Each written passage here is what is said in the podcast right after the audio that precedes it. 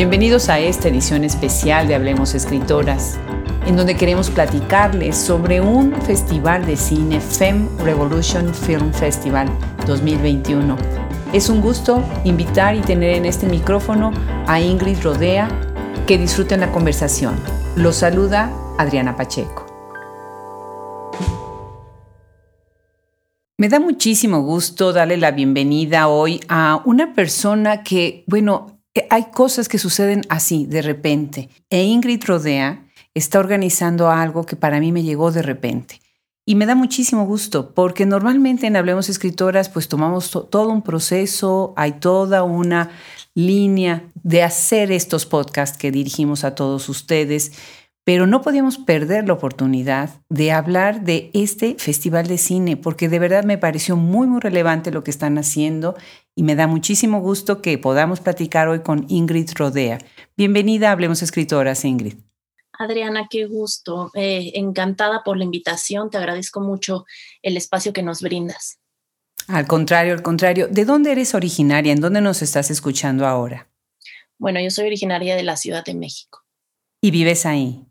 Y vivo en la ciudad, sí. Ah, qué bien, qué bien. ¿Cuál es tu formación? Bueno, yo estudié la licenciatura en comunicación y he tomado pues varios cursos y he tenido como una formación bastante diversa en temas de producción, de comunicación, básicamente. Ah, qué bien. Y ustedes son los creadores de este festival. Platícanos. se llama Fem Revolution Film Festival, ¿verdad? Fest, de hecho, ¿no? Así es, es el Fem Revolution Film Fest. Eh, te voy a contar un poco la historia del proyecto. El festival surge una inquietud personal acerca de la representación de las mujeres en pantalla. Yo soy productora eh, de festivales de cine y de eventos para la Ciudad de México y pues varios años estuve muy en contacto con muchos contenidos cinematográficos que me parecían maravillosos hasta que me empecé a preguntar y a hacer como ciertas preguntas que, que no estaban tan en la mesa de nadie, que era, ¿qué está pasando con la representación de las mujeres a cuadro?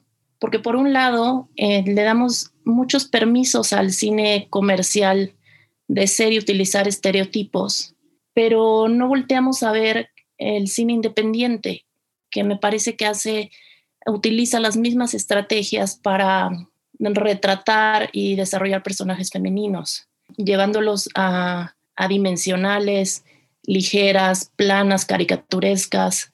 Y pues ahí fue básicamente donde empieza la inquietud de este proyecto. Qué bien, entonces lo que hicieron fue como un comité de selección, convocaron, hicieron una convocatoria, o ustedes revisaron películas que iban a, a revisar en un conjunto, o cómo fue, funcionó esto. Bueno, te voy a comentar un poco. El proyecto surge de una idea, de una investigación acerca de la representación de las mujeres a cuadro, de la violencia simbólica, de la construcción de la paz en las sociedades y atraviesa como muchas otras teorías. Y es ahí pues donde ya aterriza como, como un proyecto, el proyecto es mío, eh, la, la visión curatorial es mía, y tuve la fortuna, la enorme fortuna de poder convocar un equipo maravilloso entre los que está Ilana Luna, eh, Ilana Dan Luna, que es eh, codirectora de programación del festival, junto con Rafael Marín. Ilana es maestra de la Universidad de Arizona, doctorada en letras, y tiene una visión que empatamos de una manera maravillosa. Cuando yo le conté el proyecto, yo ya tenía un año de desarrollo con el festival, y cuando coincidimos por azares de la vida, eh, nos encontramos y le comenté, es que yo tengo un proyecto así y ella lo entendió inmediato y decidió participar, le gustó. Yo no había encontrado la persona indicada que le diera el perfil en la parte curatorial al proyecto que me pudiera apoyar en el desarrollo justamente de la mirada y la búsqueda que requeríamos y que requería el festival y fue ahí pues cuando se sumó al lado de, Miguel Ángel Marín, que también tiene 15 años como programador de festivales de cine y es también una pieza clave para el proyecto. Sí, me parece que Iliana Luna fue la que les comentó sobre Hablemos Escritoras para que pudiéramos tener esta conversación. Lo celebro mucho. Qué bueno, me da muchísimo, muchísimo gusto. En este momento estamos subiendo el programa a nuestras redes para que vean todos los que nos siguen de qué se trata. Y veo algo muy interesante. Ustedes hicieron también, además de la selección de las películas, hicieron como divisiones, categorías, ¿no? Para hacer un poquito como grupos y representando tanto temáticas como países, ¿verdad? Así es, es un festival de cine con competencia. Los festivales de cine tienen ciertas estructuras para la lectura del cine en subcategorías. Entonces, es una manera de convocar determinadas miradas para completar la visión general del festival. Entonces, tenemos tres categorías en competencia, que es ficción, documental y cortometraje esas categorías se concentran básicamente a través de una convocatoria para películas en competencia que se lanza por redes sociales y, otros canales, eh, dirigida a realizadores y realizadoras alrededor del mundo. Eh, nos llegan los trabajos, se hace un trabajo, un primer trabajo de curaduría, donde se seleccionan pues una, cantidad importante de materiales que, que son de interés para el festival y de ahí empieza ya la verdadera lectura del cine y la, selección final de, las películas. Y por otro lado, tenemos tres secciones fuera de competencia, que es Insign, es Visiones Latinoamericanas y Mujeres y Poder. Y esas, cada una, son subcategorías que tienen lecturas determinadas en intereses muy específicos sobre el cine. No sé si tú sabes, en Austin eh, tenemos el South by Southwest que, además tiene, bueno, toda una tradición enorme, enorme con todo lo que es cine. Y algo que a nosotros nos fascina en esta gran, gran fiesta de la música, del cine, del IT, de tantas otras cosas, video, ¿no? Es que después de las películas hay normalmente un QA, ¿no? y se tiene, a veces están los actores ahí y en ese momento se contestan preguntas, respuestas, en fin, de lo más interesante, de lo más dinámico. Ustedes, bueno, esto es digital, ¿no? Ahorita todo lo están haciendo a través de Zoom o cómo lo están mostrando. ¿Hay algún cierre después de las películas? Mira, te voy a comentar, en la primera edición sí tuvimos eh, la oportunidad de tener a las directoras, de concentrar a las directoras aquí en la Ciudad de México, eh, de que tuvieran Q&As, de que tuvieran una convivencia muy, muy eh, cercana con el público. Fue una experiencia maravillosa porque fue una primera edición muy exitosa. Te quiero contar que eh, desde que hicimos la convocatoria para películas en competencia, se viralizó por el mundo entero y nos llegaron cerca de 4.000 trabajos cinematográficos para participar del festival. Increíble. ¡Wow! ¡Qué padre! de aparte fueron de los cinco continentes, es que teníamos desde los países más pequeñitos de África hasta Argentina. Y, directoras importantísimas que, que, inscribieron su trabajo como Lucía Murat, una directora importantísima de, Brasil. Entonces, pues eso nos daba a entender que, había, que habíamos abierto y habíamos tocado un, un punto muy sensible eh, dentro de la industria cinematográfica que no estaba siendo visto. Entonces, pues eso le permitió al festival pues tener grandes aliados aquí en la Ciudad de México y poder llegar a las grandes salas de cine y a la vez llenarlas porque se creó una expectativa tremenda alrededor de las películas y bueno, las salas se llenaron por completo. Entonces, pues fue una experiencia muy enriquecedora, tanto para las directoras como para el público en general. Y también te quiero contar que es una iniciativa completamente independiente, que se gestó sin presupuestos, apoyos de ningún tipo, hasta que logramos, pues sí, ya los aliados que la hicieron, eh, que hicieron posible la realización de este proyecto. Pero las directoras, en cuanto fueron seleccionadas, fueron ellas quienes compraron sus boletos para venir a la Ciudad de México a acompañarnos y apoyar este proyecto. Entonces fue como la suma de muchas de muchas cosas que hicieron maravillosa eh, la primera experiencia del festival y la apertura de este, de este proyecto, ¿no? A México y al mundo. Claro que sí. ¿Y ahora cómo lo van a hacer? Que no podemos reunirnos tan tristemente, ¿no? Tan tristemente, pero eh, también nos presenta una oportunidad muy interesante para explorar, que es pues eh, las plataformas digitales.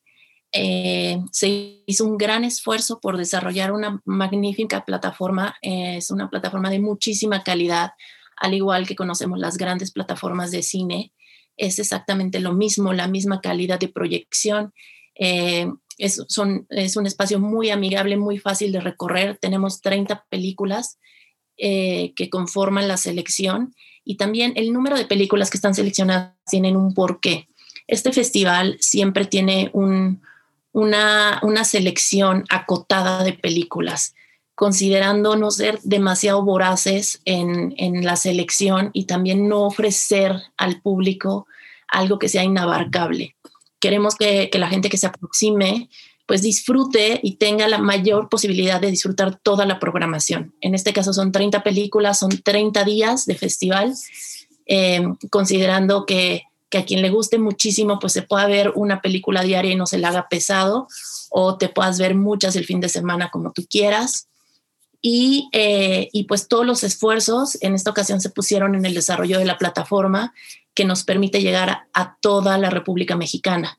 Entonces, esta vez los esfuerzos están concentrados tanto en el desarrollo de la plataforma como en la comunicación del proyecto. A la República Mexicana y a cualquier lugar del mundo, me imagino. Eh, no, es una cuestión de negociación de derechos. El streaming solamente es en, en México.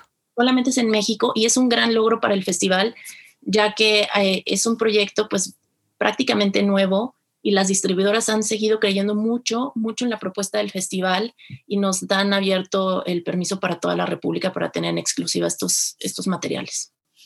Ok, estoy viendo que además tienes, bueno, todas ellas son cineastas, todas son mujeres. Tienes de países como Argentina, Brasil, Francia, Bélgica, Noruega, Italia, España, Costa Rica, Canadá, Países Bajos, México, Alemania, Taiwán. ¡Wow! Esto suena Suiza, Cuba, Argentina, Alemania, el UK, Brasil, Venezuela, ya lo dijimos, así como las tarjetas, ya lo dijimos, ya este o no. Lituania, Ucrania, no, pues genial, maravilloso, Ingrid, qué bien, qué buena propuesta. Fíjate que nosotros acabamos de publicar el segundo libro de nuestro proyecto Romper con la Palabra y es, este libro está dedicado a cineastas, periodistas, dramaturgas y performers en el México contemporáneo. Y tenemos a una especialista en cine que es maravillosa, Maricruz Castro Ricalde, eh, que colaboró en uno de los capítulos. Y nos parece muy importante hablar del trabajo de las cineastas y no nada más de las cineastas, sino las productoras, las que hacen script, las que están atrás de bambalinas, ¿no? Porque creo que hay un gran silencio acerca de qué pasa en la industria del cine en cuanto a las mujeres, ¿no?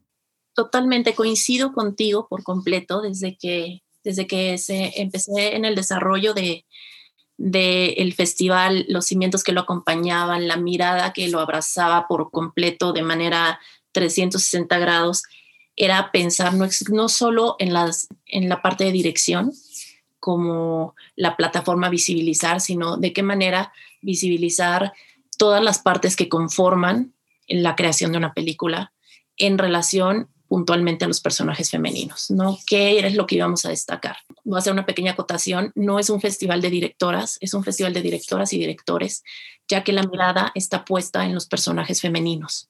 Eh, tenemos, eh, para eso se creó el reconocimiento dentro del festival al mejor, la mejor construcción de personaje femenino para darle visibilidad a la importancia del guion dentro de la construcción de la película y del personaje, al trabajo de la actriz también y al trabajo de dirección, considerando que es un trabajo en conjunto que bien llevado a cabo crea eh, contenidos y resultados maravillosos. Qué bien, excelente, excelente.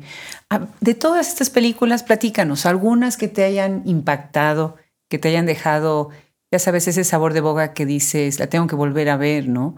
O nunca lo había pensado de esta manera. Cuéntanos de algunas de ellas.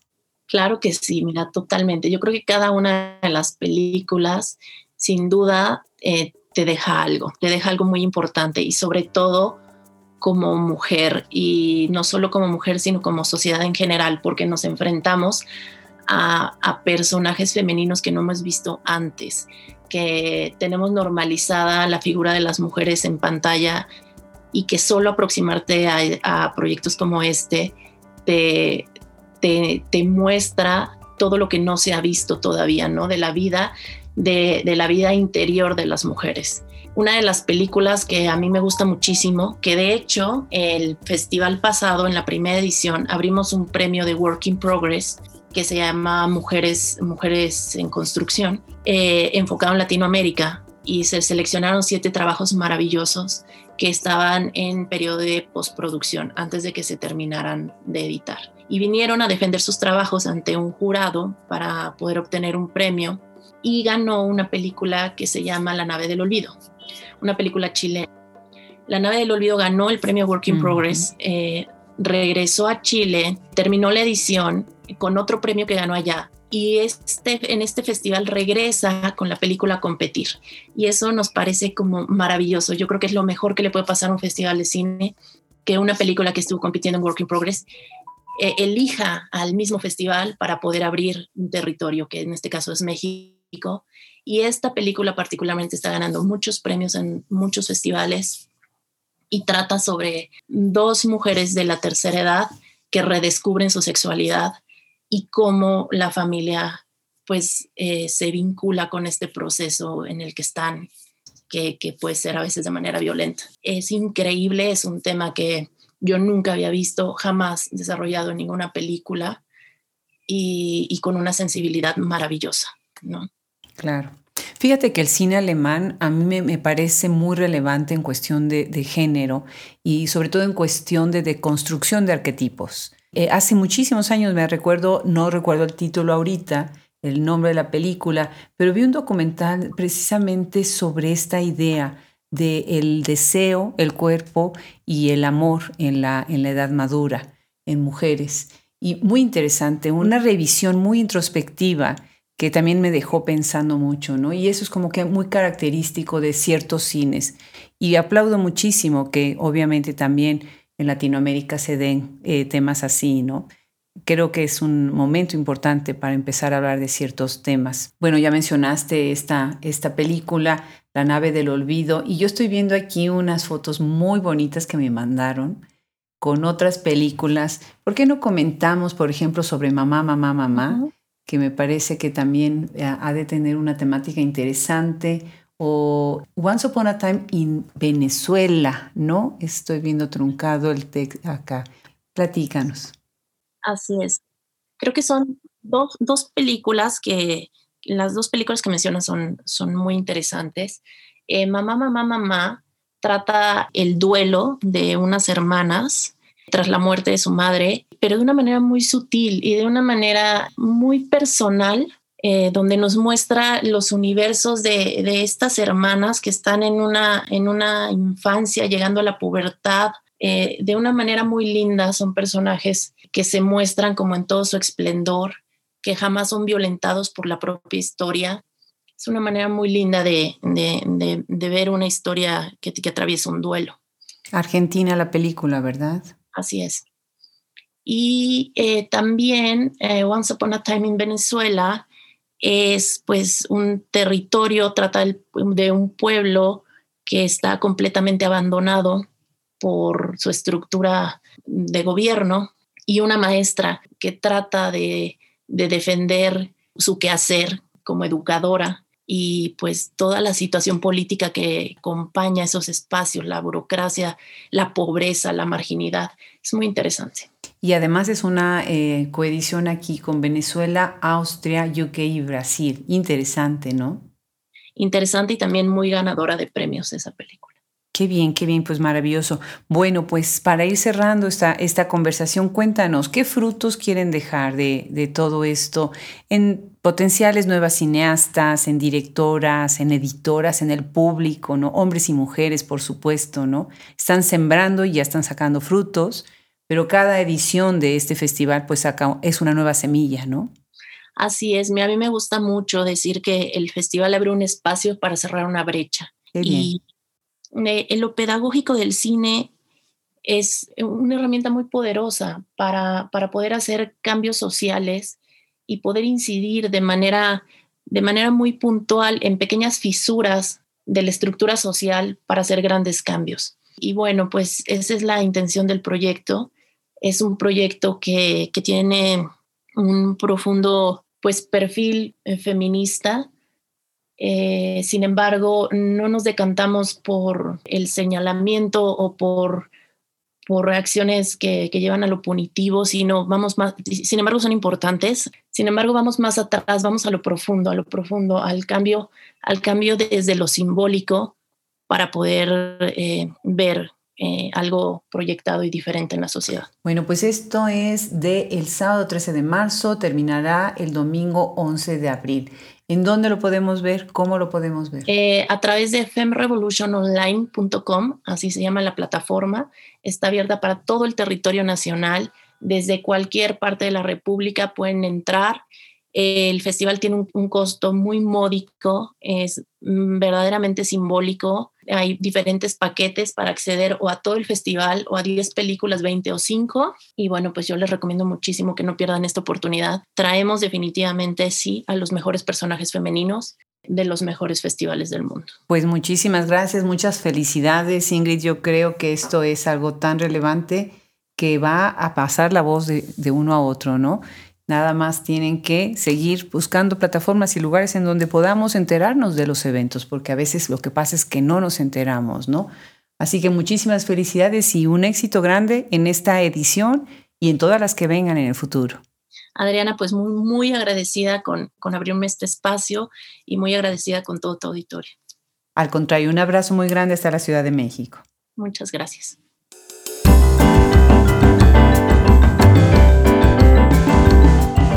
Una vez más le deseamos suerte y agradecemos a Ingrid Rodea con esta magnífica propuesta de cine.